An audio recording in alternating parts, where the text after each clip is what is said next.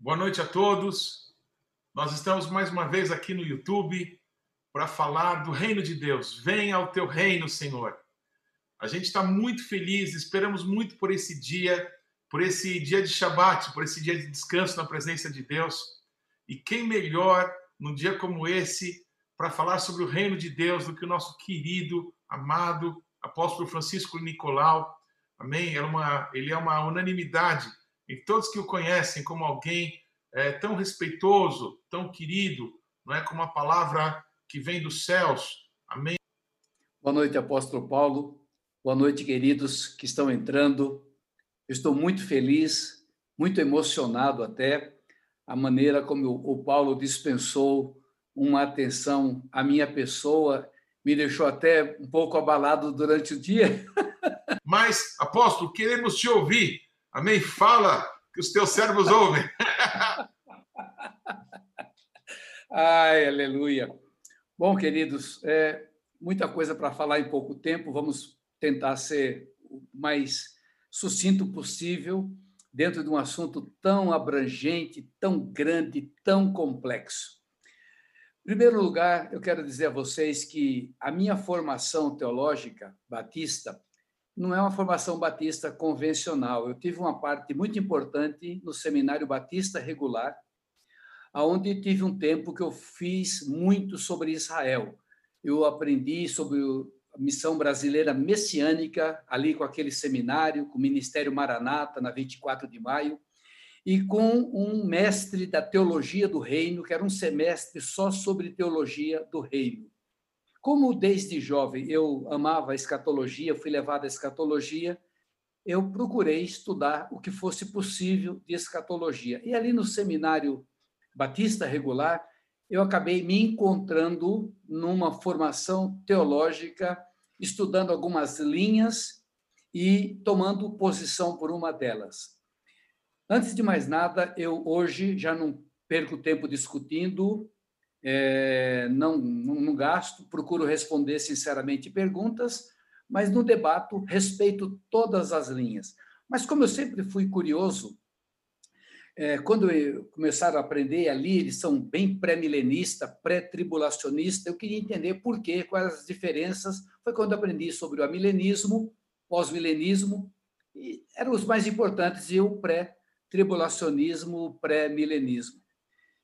E na época estudei bastante e eu tive acesso a um manual, a um material, além de outros, mas um que foi base na minha formação. Na época não tinha nem português, era em espanhol, inglês, Eventos do Porvir. Hoje está disponível em PDF, se alguém quiser. Chama-se é, Escatologia, é, Escatologia Bíblica, Manual de Escatologia de Dwight Pentecoste. Você entra no Google, baixa 800 páginas e ali apresenta todas as linhas, todos os pactos e mostra os pontos fortes e aqueles pontos que eu chamo de ponto cego. Então, o amilenismo, ok, eu nem gastei muito tempo, porque realmente nada bate para mim, e que não tem milênio, que não tem isso, tudo bem. Mas o pós-milenismo, pós onde apresenta que nós já estamos no milênio, e quando Cristo voltar no fim, e muitas, muitos versículos, muita alegoria e a posição que eu respeito. Mas, ah, levando em consideração que a regra áurea da hermenêutica é que a Bíblia interpreta a própria Bíblia e que o versículo, um texto bíblico, você primeiramente você tem que entender ele como ele está escrito, nunca procurando fazer uma alegoria ou aplicação, você pode até aplicar, mas se entende que o, o texto, a primeira análise tem que ser como ele diz, depois, se por acaso ele não tiver luz suficiente, você deve procurar o contexto. E se ainda não for suficiente, procurar a regra áurea da hermenêutica, que a Bíblia interpreta a própria Bíblia. E aí, se não tiver jeito, aí talvez uma alegoria. Então, a linha pré-tribulacionista, ou seja, a igreja sai antes da tribulação, e a linha pré-milenista, que Cristo vem estabelecer o milênio, é a linha mais biblicista, mais bíblica, no sentido de trabalhar com as escrituras de uma maneira literal. Então, a minha formação é pré-milenista e pré-tribulacionista. Eu passei a estudar todas as linhas, e eu, era o seminário que eu dava quando eu era batista tradicional, vamos assim dizer, como referência, não que era melhor ou pior. Quando eu era, eu não tinha passado pela renovação. Meu assunto era escatologia, dava aula sem material, sem esboço, de tanto que eu estudei e de tanto que eu me fundamentei nessa linha é, pré-tribulacionista e pré-milenista.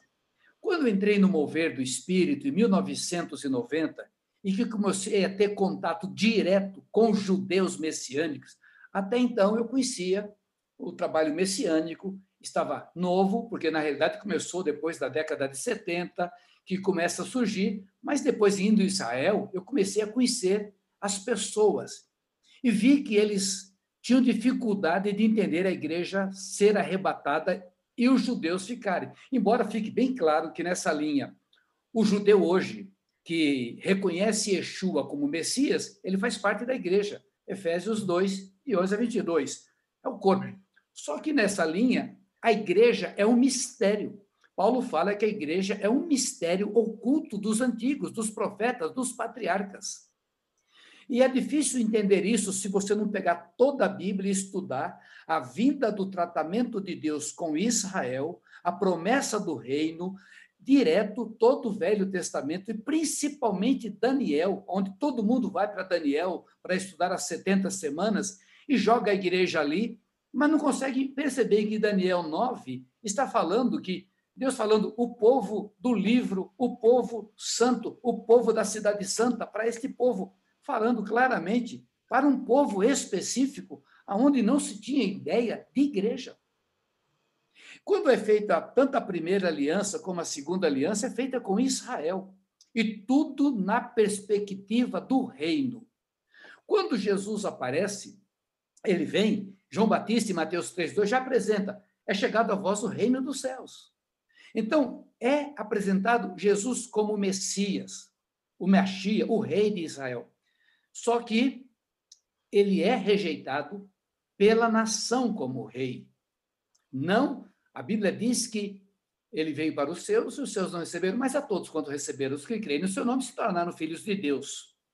E Paulo explicando isso bem detalhadamente, Paulo Romanos capítulo 9, 10 e 11, tratando claramente de Israel, do projeto para Israel, especialmente quando fala Romanos 11, 25, que após após terminar o tempo dos gentios, que é esse período chamado de mistério, em várias passagens de Paulo no Novo a igreja é um mistério, é um mistério. Então, quando entra esse tempo do gentio, que vai ter um fim, a palavra diz em Paulo, em Romanos 11, 25, 26, que ali, sim, Deus voltaria a tratar com Israel, tiraria as iniquidades de Jacó, e todo Israel seria salvo. Então, são alguns textos que, se não for estudado bem direito e com base bíblica, confunde. Só que para o judeu, mesmo judeu nascido de novo, ele tem dificuldade com isso. E eu acabei esquecendo tudo que era teologia e me liguei muito a Israel. Quando você começa, quando você ama Israel, você corre o risco de querer virar judeu. Eu tentei virar judeu de tudo que é maneira, até porque talvez lá no passado meu pai porque é Nogueira, e meu nome era Nogueira, ele mudou para Nicolau, mas eu queria dar um jeito de virar judeu. É aquela, aquela, é aquela doença de paixão por Israel, que só mesmo com a maturidade que você equilibra. E se não tomar cuidado, você cai, você quer virar judeu, porque é um povo especial, é um povo marcado, há uma aliança com os patriarcas, com a nação, mas hoje a igreja é o mistério que está operando neste momento. Então, nós vemos que há a rejeição de nação. Nós não temos rei, nosso rei é César. Quando nós entramos no ministério, quando Paulo explica, agora vou me voltar para os gentios, quando Deus mesmo fala, eu vou fazer um povo no meio dos gentios, lógico, tudo está debaixo da soberania de Deus.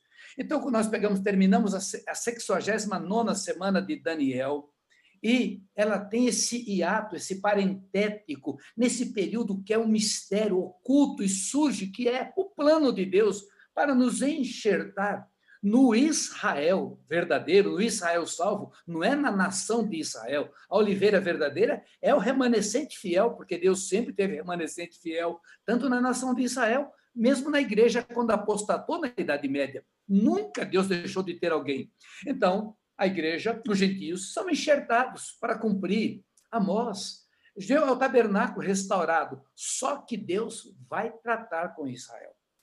Então, vou, tudo bem, eu estava. Acho que talvez eu esteja enganado. Não é possível que Deus treinou a gente e vai tirar antes da tribulação, a gente vai estar treinado. É muito pesado. E eu dei uma, uma, uma, uma afrouxada nessa minha convicção pré-tribulacionista, nunca pré-milenista.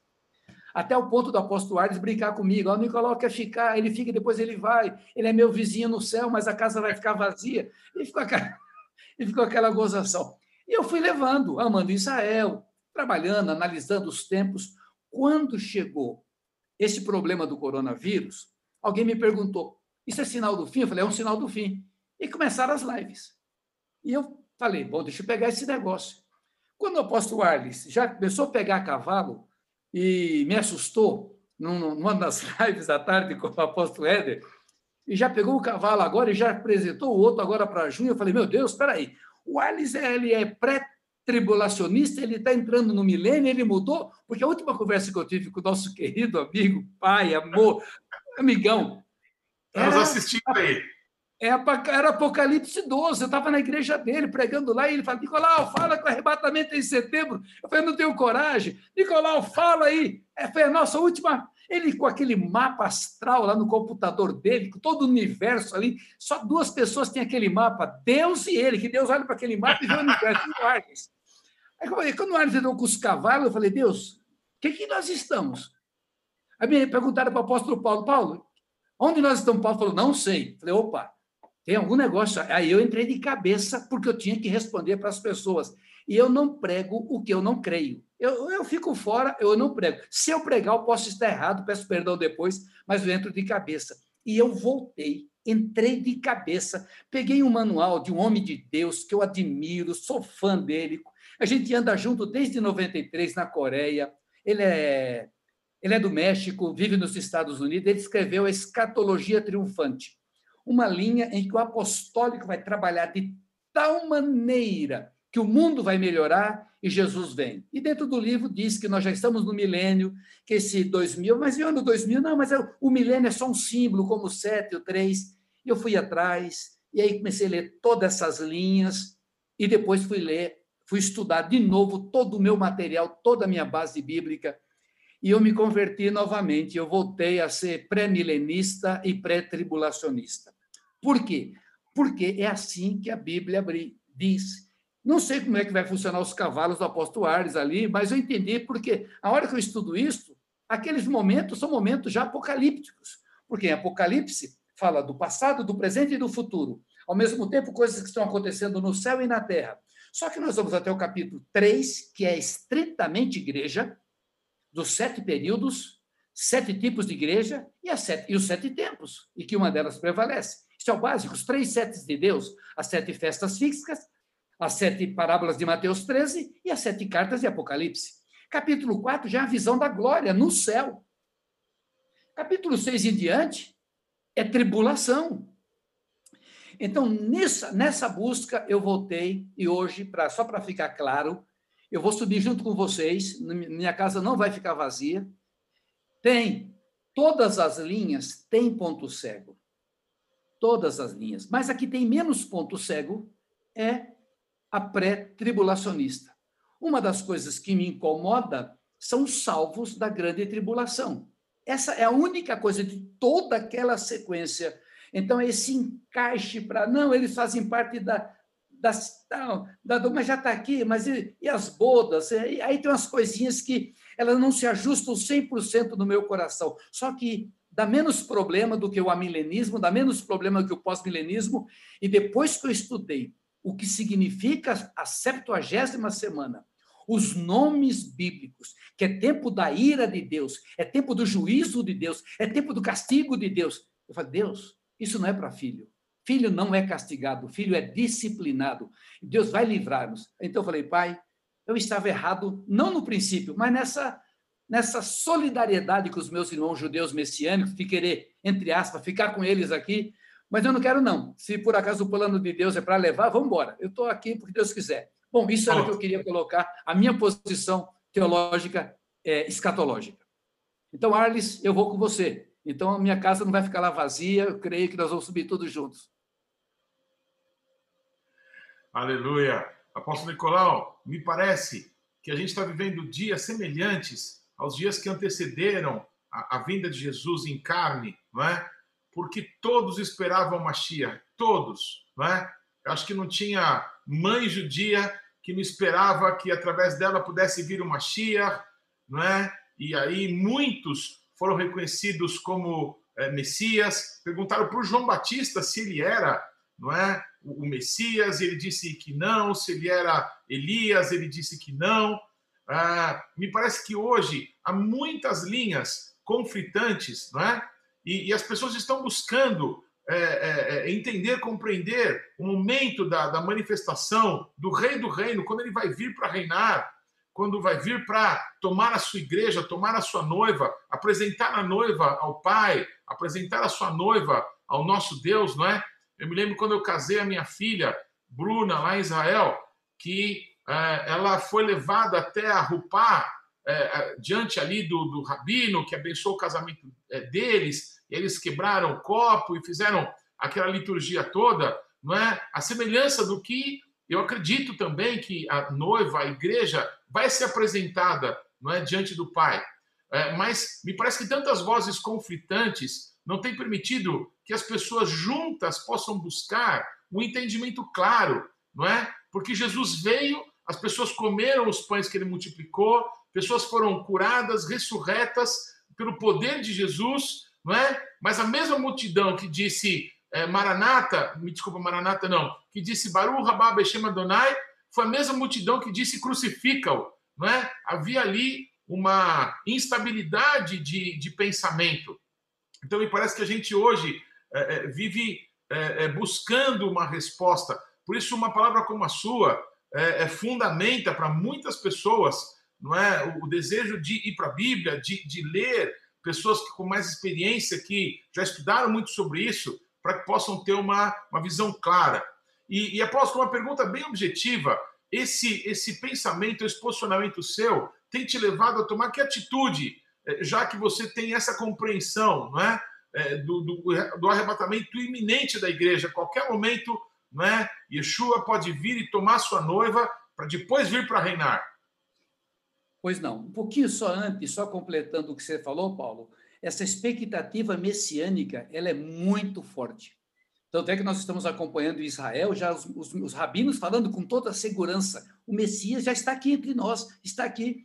Isso vai levar a outra situação terrível, isso é um bom sinal, mas o fato de não se conhecer o que é o que a palavra apresenta, vai acontecer o que aconteceu, como você disse, com Jesus. Que ele andou, ele era a própria Torá, as pessoas fazendo tudo, batendo nele, tropeçando nele e não conseguia enxergar. Porque todos os milagres que ele fez não foram milagres somente para resolver a situação. Foi para resolver, mas era para provar que ele era o Messias. A multiplicação dos pães para mostrar que ele era maior que Moisés os, todos os milagres, mas ninguém conseguia entender. Ele fazia de propósito, estão lavando as escadarias, eu sou a água da vida, quem beber de mim, tudo que ele fez foi nesse sentido. E não conseguiram. Até o ponto dele chorar e dizer: Olha, Jerusalém, se você conhecesse este dia, mas não você não conseguiu compreender, não vai ficar pedra sobre pedra porque você não compreendeu o tempo da tua visitação.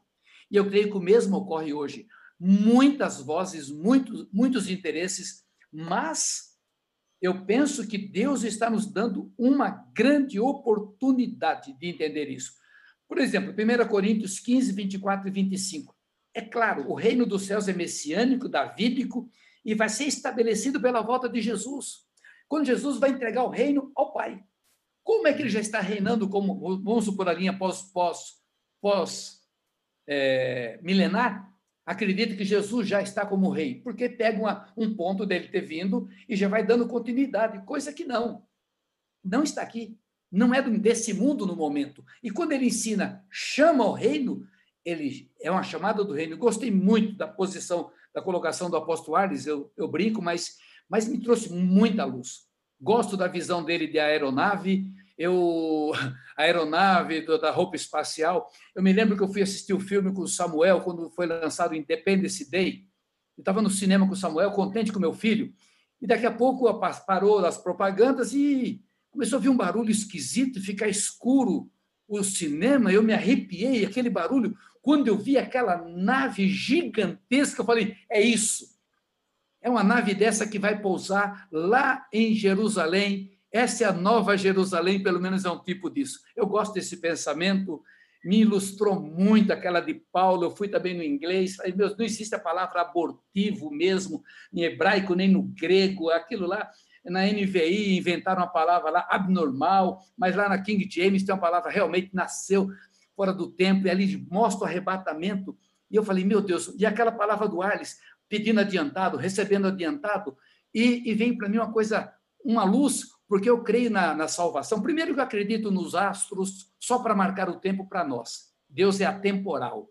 Isso é para marcar, é moedim, moedim, para marcar tempo para nós, é relacionamento. Mas Deus está acima disso. E para mim, aquilo que o Ares falou que pega emprestado, já começa a viver agora, é, bate com o que eu creio. Porque para mim a salvação ela tem três dimensões. Toda a humanidade é salva no Gólgota. Desde o primeiro homem até o último, a dívida é quitada no Gólgota, porque é uma Jesus é humanidade, Adão é humanidade. Deus criou Adão, N é plural, a humanidade. Então, o homem, toda a dívida é quitada ali no no Gólgota. É o primeiro aspecto. No Calvário, toda a humanidade é salva. No momento da oportunidade de cada um, no nível de fé que cada um tem, Romanos 5,5, é onde vem a nossa decisão. E nós seremos salvos, confirmados, quando entrarmos no reino. Então, da mesma maneira que, é como o Soares pegou adiantado, então eu consigo, Paulo, ter sido arrebatado, mesmo a palavra arrebatado, é algo presente, porque para Deus um eterno presente é igual à salvação.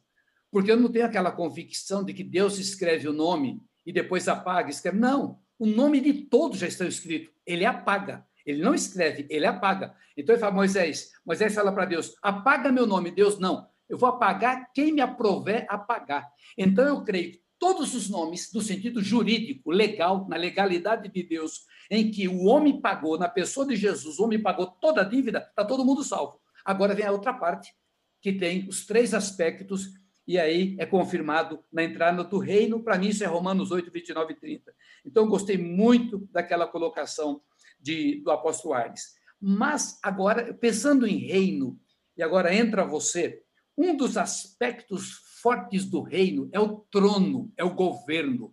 E a Bíblia diz que o trono de Deus é firmado em justiça e equidade. Podia citar N textos, mas eu vou citar Salmo 46, 6 e 7, e o Salmo 89, 14. Tudo de Deus é baseado na justiça, no tzedakah e na equidade. A função do rei é para manter a justiça e a equidade, somente. É a, fun a função nossa é justiça e equidade. Quando eu comecei a trabalhar com conquista de cidades, eu pensava que a cidade toda tinha que ser evangelizada. Até que eu entendi que não. Não, Deus tem as pessoas que vão salvar. O que Deus quer numa cidade é justiça. Por isso, tanto não precisa ser crente ou não, Deus quer justiça, Deus quer a terra preservada, Deus quer as águas preservadas, Deus quer que o pobre seja cuidado, Deus quer que as pessoas que têm a imagem dele, o que é dele, que pertence ao reino de Deus, não é o reino dos céus, porque o reino dos céus é o reino de Deus avançando na terra com Jesus. Então, tudo isso traz a justiça de Deus. O que que ocorre? Quando foi em 2001, Deus me deu uma mensagem. Deus me deu uma mensagem estranha para mim, porque eu sempre fui evangelista, pregador, guerreiro, e pensava nisso, ganhar almas, avançar. Avançar para mim, o reino era avançar ganhando almas, sempre foi. E fazia caridade no que era possível. Dentro do, do, dos estudos messiânicos, aprendi sobre o Tzedakah, sobre aquilo que a gente já falou bastante do saquinho, né, que segura o prego na parede, que segura, que é atos de caridade. Eu aprendi um pouco, mas nunca veio assim um entendimento como eu tenho hoje, como essa luz veio e já estou vendo brotar poderosamente. Quando foi no ano 2001, eh, Deus me deu uma palavra baseada em José do Egito. fartura, fome e milagres. Preguei, mas naquela noite eu preguei, mas eu preguei com todo o meu ser. Era o começo de 2001 e preguei em vários lugares. O ano vai. Cometi um erro. Cometi um erro. Eu botei tempo. Eu pregava sete anos de fartura, sete anos de fome e os milagres. Porque eu peguei ao pé da letra. O profeta não pode marcar data. O profeta tem que falar. Tem que falar. A gente vai ver todos os episódios bíblicos. José sonhou 13 anos depois que aconteceu. Davi foi escolhido 13 anos depois que aconteceu. Nínive ia ser destruída. Foi destruída 100 anos depois. Então o profeta tem que falar. Mas como eu estava pregando e não tinha experiência nesse sentido profético, eu falei sete anos, sete anos. E comecei a pregar sobre casas celeiros, casas pão, casa do pão. Criei até slogan na igreja. E um falava para o outro: tem pão na tua casa? Tem pão na tua casa? Tem. Tem pão do céu e pão da terra. Pão do céu e pão da terra. Porque eu preguei ali que haveria de vir uma fome no mundo depois de um grande período de fartura, em que a igreja verdadeiramente iria operar em plenitude. Muito bem. Só que o que, que acontece?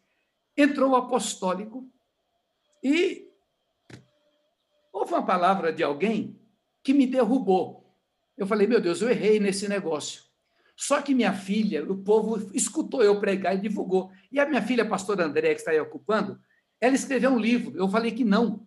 E ela escreveu por conta própria esse livro. Fartura, fome e milagres. Só que nessa altura já estava explodindo no Brasil, os movimentos celulares, todo mundo prosperando. Entrou. E passou sete anos e não aconteceu nada, estava tudo bom. Eu falei, meu Deus, isso aí. E passou. Quando chegou o ano passado, Paulo, isso foi muito forte. Primeiro, em 2017, eu vou para Israel, o apóstolo Hudson, para uma festa dos tabernáculos, mas não era a festa dos tabernáculos, é aquilo que eu já contei para vocês, as tribos das ilhas, trazendo o presente para o rei, e ali os judeus messiânicos, o é, Avi, falou: Olha, nós vamos buscar Deus, e Deus disse que o povo de fora conhece primeiro do que o povo judeu. Eu saí dali abalado, porque o Brasil ali, eu vi que o Brasil era bode, nação bode. E ainda falei os Deus já começou o julgamento, o Brasil está debaixo do julgamento, o Brasil é bode. Por quê? Não ama Israel. E logo depois Deus me deu aquele, a visão de fazer uma santa convocação. Era só para orar pelo Brasil, por exemplo, e pela eleição do nosso presidente. Eu não morria de amores por ele, mas era a única alternativa e a perspectiva de votar aliança com Israel e fiz aquilo. Quando chega, e estou ali trabalhando aquilo, marcando a Santa Convocação, e vou lá para o Choque e lá eu escuto sobre acelerar, acelerar, o tempo acelerado, década apostólica. Muito bem. Nós fiz a Santa Convocação em fevereiro, a pastora Wanda ainda estava aqui com a gente. Interessante que ela pediu para ir para Israel, fomos lá em fevereiro, ela não é de pedir isso.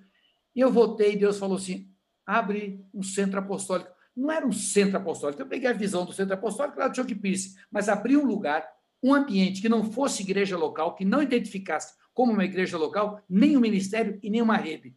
Treina as pessoas depressa, depressa, com tudo aquilo que eu te dei em 30 anos. E eu pensei, pá, pá, pá, pá, pá. falei, bom, já sei. Comecei a preparar uma vez por mês.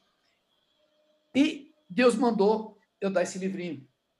Eu falei, meu Deus do céu, aqui eu tenho até vergonha. Briguei com a Andréia, já, já pedi perdão de púlpito, já pedi perdão. Passa esse livrinho, porque vai chegar fome. Rápido, acelera. Preguei. A última mensagem da Rank foi em Nebu das Artes. Eu preguei com tanta vida, com tanta vida, que um dia desse, um, um pastor do Bola de Neve, que nem estava lá, falou, Nicolau, eu vi isso. Você sabia que ia acontecer isso? Você sabia? Eu falei, não. Eu sabia que ia mudar tudo, mas eu não sabia nada disso de coronavírus. Ia parar. E aí, Paulo, um pouco antes disso, meu filho Samuel, que deixou o emprego de 18 anos, TI, para servir aqui conosco, assumir o lugar da mãe, trabalhar no social. Eu indiquei para ele fazer a faculdade teológica, um curso de gestão do terceiro setor. Ele foi e se apaixonou. E um professor dele foi a luz que já acendeu em mim. Um professor, eu não vou citar o nome que ainda não conversei com ele, quero conversar, porque me impactou Samuel me contou que esse professor, há 15 anos atrás, teve câncer e estava morrendo, já desiludido, família, igreja, despedindo, de repente foi curado.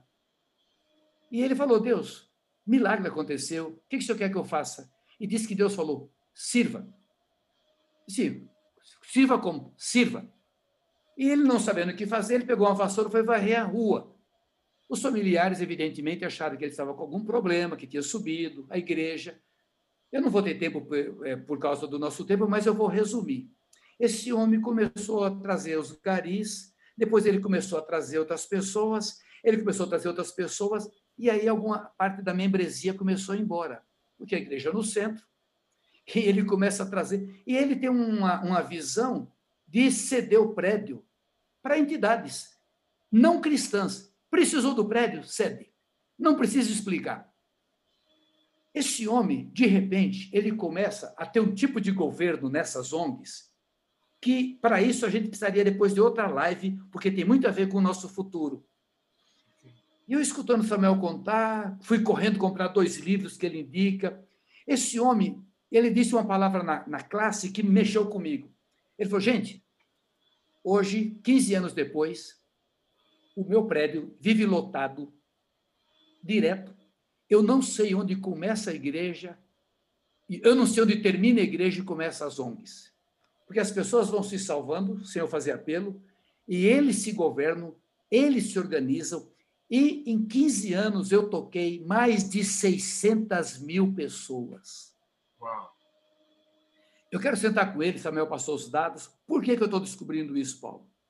Porque, no meu entendimento, logo que começou o problema do coronavírus, alguns colegas disseram: temos que amaldiçoar o demônio, e aquilo não batia. Até que Deus me mostrou um versículo que eu já tinha visto tantas vezes, Isaías 26, 20 e 21. Filho, entra em casa, tranca até que passe a minha ira. Fez negócio é de Deus. E logo todo mundo associou com o Egito, como nós estamos associando e caminhando. E eu falei, Deus quer nos preparar para uma igreja diferente. Que a igreja ia mudar, todo mundo sabia. Onde você vai, todo mundo fala. Pessoa sincera, pessoa honesta, não está legal. Eu já fiz isso, jejuei, faço campanha, vou... não está legal, não está virando, não está legal. A gente não sabe o que fazer. A primeira coisa diferente que eu vi foi, essa, foi o jejum, que juntou todo mundo ali, que a gente sabe que normalmente nem cumprimentaria. Falei, Deus, tem algum negócio acontecendo. O negócio está acontecendo. Eu só vi isso em Fiji. Quando o Fiji estava pegando fogo, se juntou padre, pastor, juntou tudo. Ninguém queria divulgar, se juntou porque ficou com medo. Foi o que nós vimos agora nesse jejum. Falei, meu Deus, tem algum negócio aí. A igreja não volta mais a ser a mesma. Por N motivos. A gente vai se juntar do prédio, a primeira coisa que a gente vai perceber é que nem todo mundo vai voltar. Segundo, que no primeiro momento vai ser legal, aquela saudade, tá? mas daqui uns dias, se a gente não mudar por dentro, vai ficar esquisito o prédio. Porque a igreja vai dar outra pegada. E, a, e o que eu estou entendendo é que Deus nos colocou para viver o Tissidaká, que é uma das marcas do judaísmo é uma das marcas, é uma coisa que você fala há muito tempo. Quando, agora eu posso falar, a pessoa que me derrubou sem maldade nenhuma, porque hoje é o meu modelo. No dia do apostólico de tarde, a Neuza me chamou para pregar e eu preguei essa mensagem: fartura, fome e milagres. E o teu pai, nosso pai, nosso amigo Arles, empolgado com o apostólico, assim que eu acabei de pregar, ele falou: chega de palavra pessimista, agora vai mudar, vai ser tudo bom. Eu falei, meu Deus do céu, que mancada que eu tenho, estou perdido, estou acabado. Porque naquele tempo o Ares era o pastor dos riquinhos. Olha como Deus faz a obra. Hoje, vendo o Arles falar e você falar, hoje ele é o pai dos pobres. A obra social que o Arles faz é algo sobrenatural. Não é para qualquer um. Eu falo, Deus, como o Senhor é tremendo. Aquele homem que, sem maldade, mas me deu uma, me fez eu botar o rabo no meio das pernas e sair sem rumo. É que eu, eu tenho força e me levantei. Hoje ele é o meu modelo. Hoje ele é o modelo da. O Senhor falou a palavra. Como quem é que consegue botar dentro da igreja o que o Arles faz? Como é quem está fazendo social? Ouvindo Paulo Dércio, que na hora boa ele dava 100 cestas básicas e agora nessa crise está dando 500. Então são esses sinais que estão mostrando que aquela palavra que Deus me deu 20 anos atrás não era para sete anos, era para agora.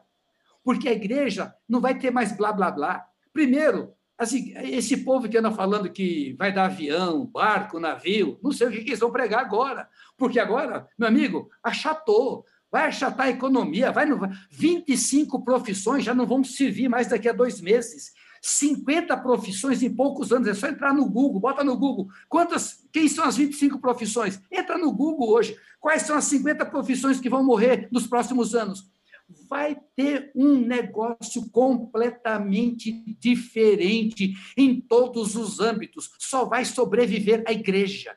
Gente de Deus vai ter o pão do céu e o pão da terra.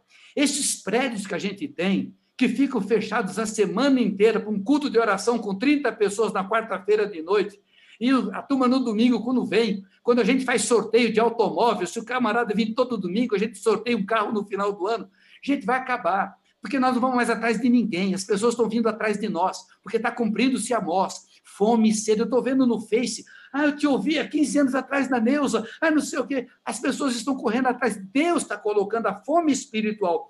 Mas, com os governos quebrados, se não acontecer uma guerra, como o Arles falou, eu estou achando sim, que eu vou, eu vou até no, na quarta-feira, dia 20, eu botei um tema pra, no, no, no meu Telegram para discutir com as pessoas, porque esse ambiente é o ambiente pré-Primeira Guerra Mundial.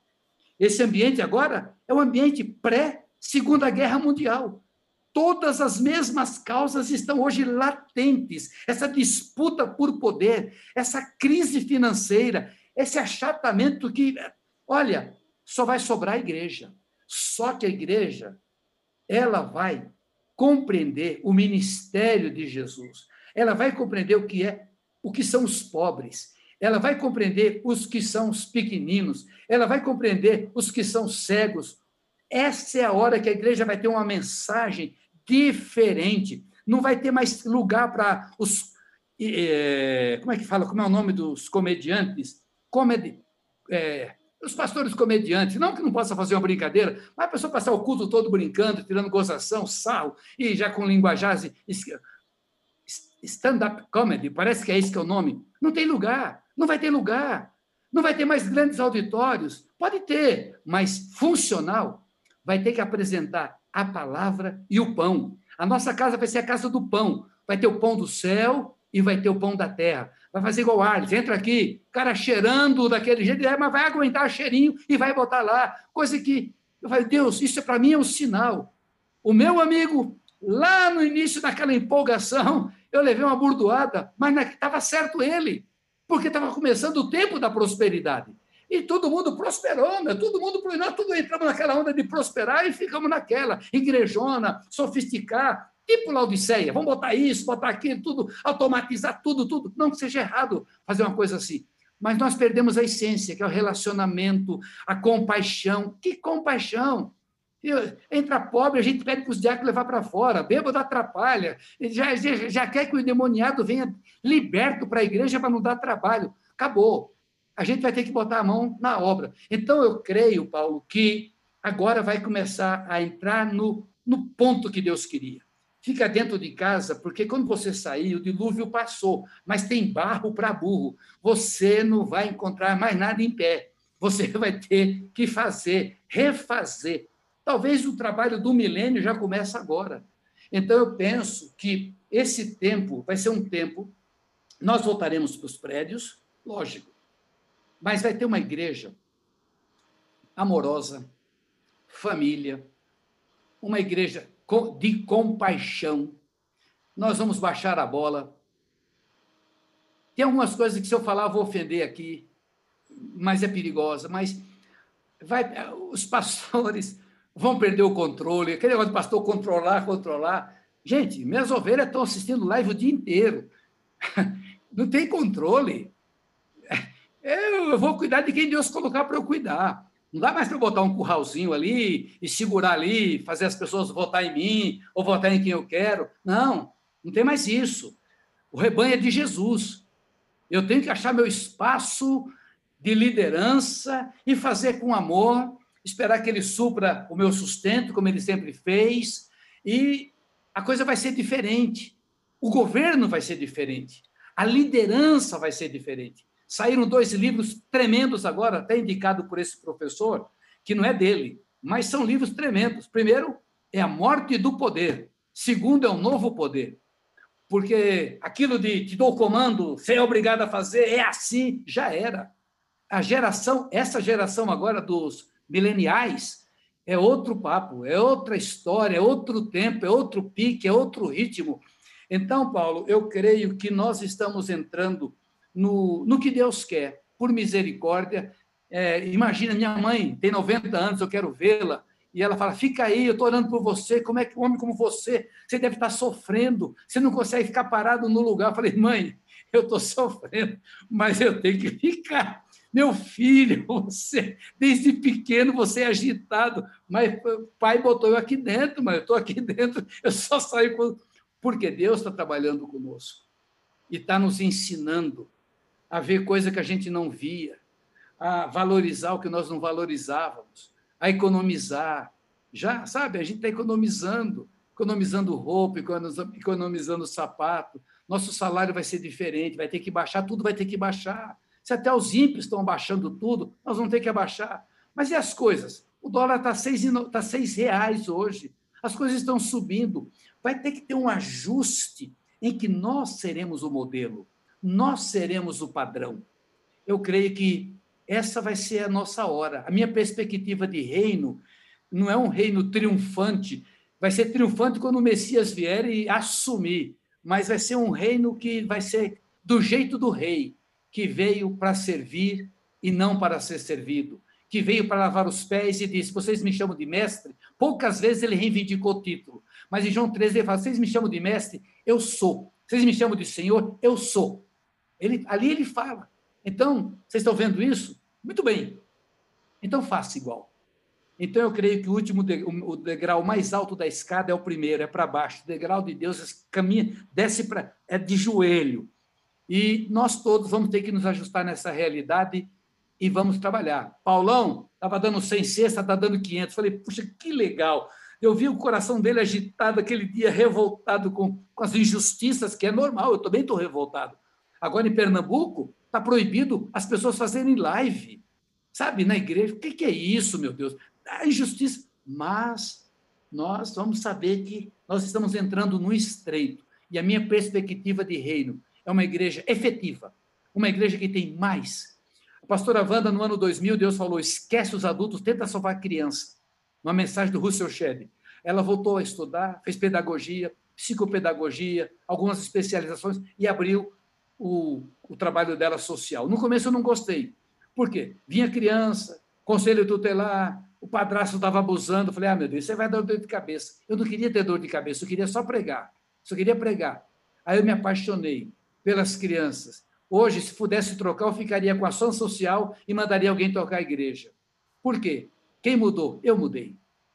Então, eu creio que isso que o Alice está fazendo como modelo para nós, isso vai ter que ser o nosso trabalho, descobrir a nossa parte e nós vamos ter que ter a palavra. E a salvação? Gostei da palavra do Joel Angel. Aí eu evangelizei a cidade inteira e Deus falou: não mandei você fazer isso. Atos. O Espírito conduzia. A igreja caía na graça do povo e o Espírito acrescentava. Não tinha campanha, não tinha camiseta, grande caravana do apóstolo Pedro. O apóstolo Pedro vai trazer apostila, vídeo, cassete. Não, não tinha nada disso. O Espírito acrescentava e o povo amava a igreja, caía na graça. Imagina uma crise violenta, um pós-Covid-19. A gente tendo que para dar a palavra sem trocar, porque esse pastor dos 15 anos, ele não troca. Ele serve, se a pessoa quiser, venha. Não é trocar. Eu te dou o alimento, porque quando eu era criança, teve isso. O americano mandava, a gente ia buscar na igreja evangélica e tinha que ficar por lá. Não. É servir. Salvação é foro íntimo. Isso é problema do Espírito Santo. Nós temos que ser Cristo na terra. Então, minha perspectiva de reino é um reino de serviço, é um reino de Tissidacá, é um reino de caridade, de misericórdia, esperando o Rei da Glória. Glória a Jesus, quer dizer que esse evangelho de que é, os servos de Deus são os Jedi que vão dar solução para tudo, não é esse evangelho do reino? Glória a Jesus, apóstolo, apóstolo Nicolau. É, você me falou de 2001, não é? Dessa, dessa palavra. É, no ano de 2000, nós nascemos como igreja, você sabe disso já esteve ministrando aqui, é, Deus nos chamou de Bethlehem, de casa do pão, né? E é, eu acredito que Deus está nos forjando, nos formando para que é um, é um slogan nosso, não é? Nós somos a casa, Jesus Cristo é o pão da vida. E Deus nos prometeu, apóstolo, que ninguém nunca nos procuraria sem que tivesse o pão da vida e o pão natural.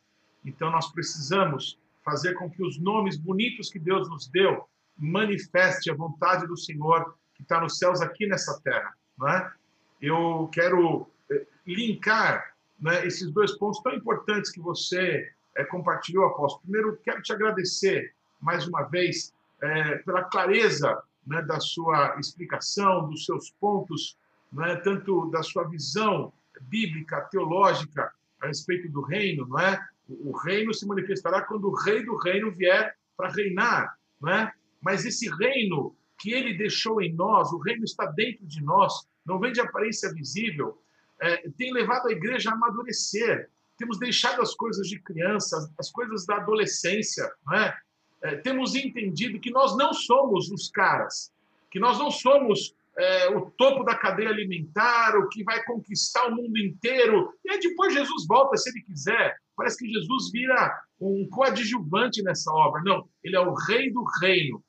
Então, é, eu, quero entender, apóstolo, me corrija se eu estiver errado, que enquanto, como o apóstolo Hudson falou também, a igreja precisa encher o seu odre, estar com a sua lâmpada acesa, bem que nós podemos fazer isso nesse tempo de desespero, de angústia, servindo os necessitados, servindo as pessoas que estão aí desesperadas, porque o seu salário foi cortado em 70%, porque foram é, desempregadas. Então, que hora oportuna de nós enchermos as nossas lâmpadas fazendo aquilo que Cristo nos chamou para fazer, servir. É, esse é o caminho, apóstolo? Eu creio. Eu creio, inclusive, Paulo, uma das coisas que está me alegrando muito é, é que eu vejo que todo mundo está percebendo. Quem está alinhado com Deus está percebendo. Você viu a palavra do Paulo Técio? Como eu gostei quando ele disse assim: não me interessa deixar vir 30% de pessoas para o culto se essas pessoas não estão trabalhando, é para pegar dinheiro delas? Mas aquela palavra me tocou. Não interessa mesmo. Temos que servir, temos que fazer alguma coisa. Tem que ser feito alguma coisa. Eu já estou aqui pensando como fazer, como vamos nos ajustar. Temos que pensar em alguma coisa, porque agora é a hora. Não tem outra alternativa. Não vai ter outra alternativa. Então, eh, os vendedores, os, mercade, mercada, os que mercadejam a palavra, vão ter que se acertar. Se são filhos, vão se acertar com o pai, vão cair numa realidade e, e, e com muita humildade e arrependimento. Então tem que ir para o pó. Não tem, não tem como escapar. Aliás, é a melhor coisa ficar de joelho, porque o tombo é menor e machuca menos, a cara arrebenta menos. Já, já vai falar com o pai de joelho, já vai garantir, porque você vai se arrebentar e não vai perguntar, sonda, meu Deus, como eu preguei agora há pouco no Shabat, sonda, meu Deus, é, é já ir ajoelhando, que na hora que você pede para sondar, tem coisa lá dentro. Tem coisa lá dentro. E o que, o que nos mantém é retidão e integridade. Esse papo aí, maldição pega. Tudo pega, se tiver legalidade. O que te mantém em pé é retidão e integridade. Então, e não confiar na autojustificação, na justiça própria, como Davi, sonda-me, sonda-me e me livra.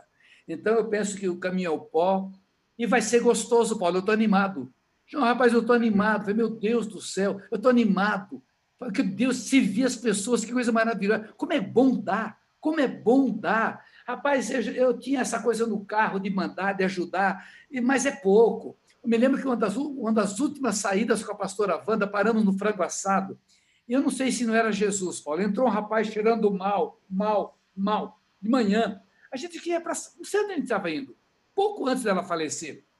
E ela deu aquela virada, eu falei, já sei o que ela vai fazer. Ah, meu Deus. Já o pessoal do frango assado já querendo ir para cima do rapaz. Ela interrompeu, falou para o rapaz: come.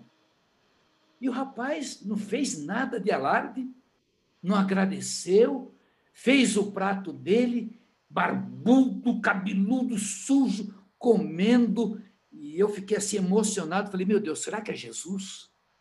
E aquilo me alegrou, eu me, fiquei muito feliz com ela.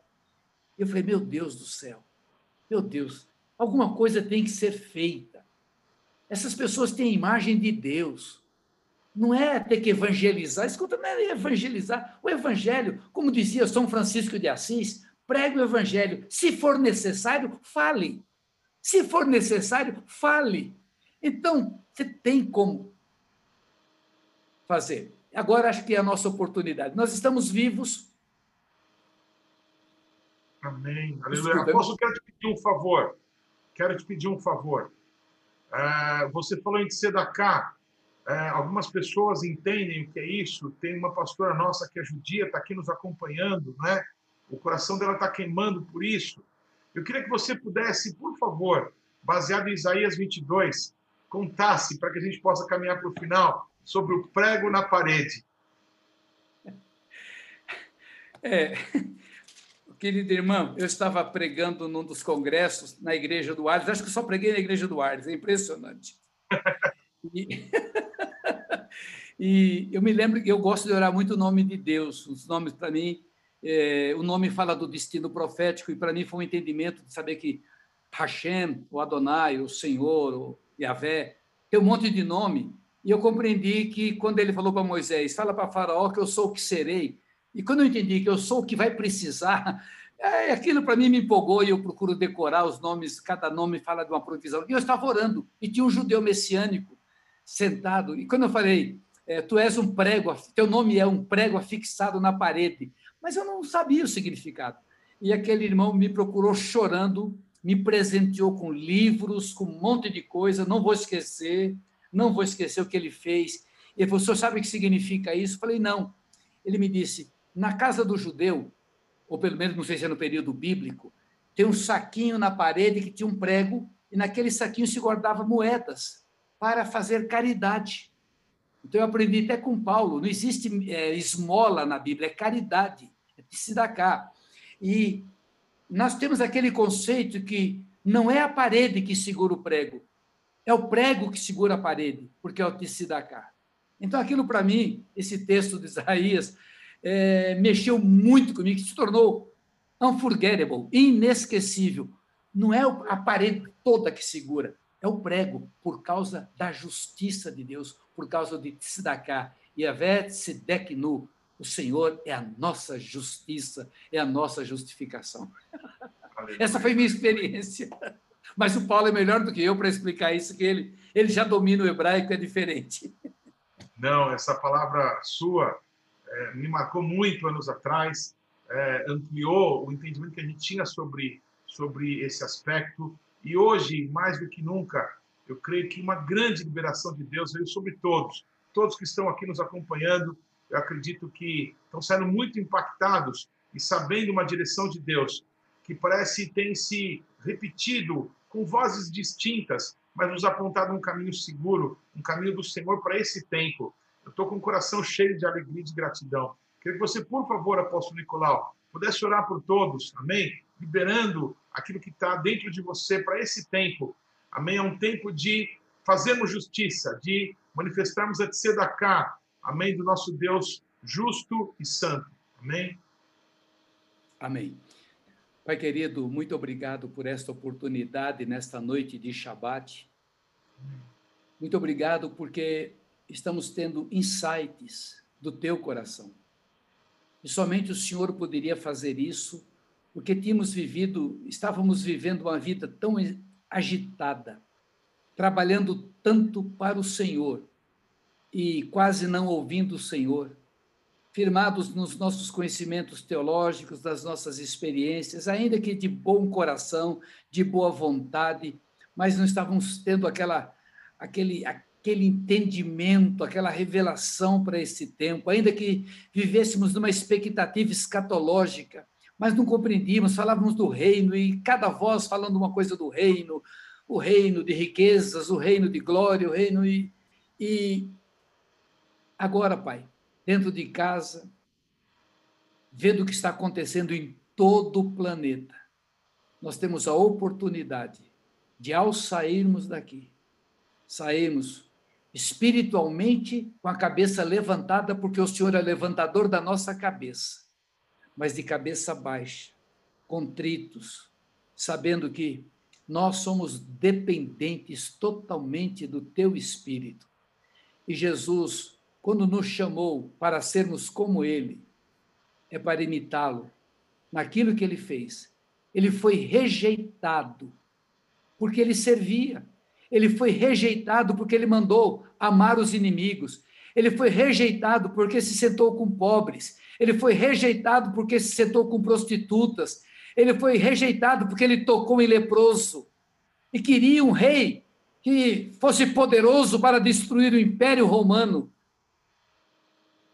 Ele é poderoso para estabelecer o reino messiânico quando voltar em glória com a sua noiva. E aí sim, entraremos no teu Shabat, entraremos no teu Shalom. Mas daqui até lá, Pai, ajuda-nos a esta caminhada nova, a aproveitarmos esta grande oportunidade que o Senhor nos dá.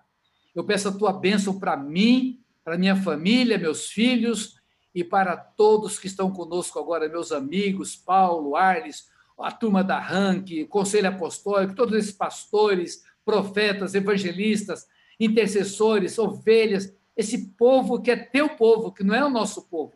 Estamos juntos caminhando, cada um com uma unção, cada um com uma responsabilidade, cada um responsável por uma parte da seara, que na somatória o Senhor é glorificado, o único Rei da Glória.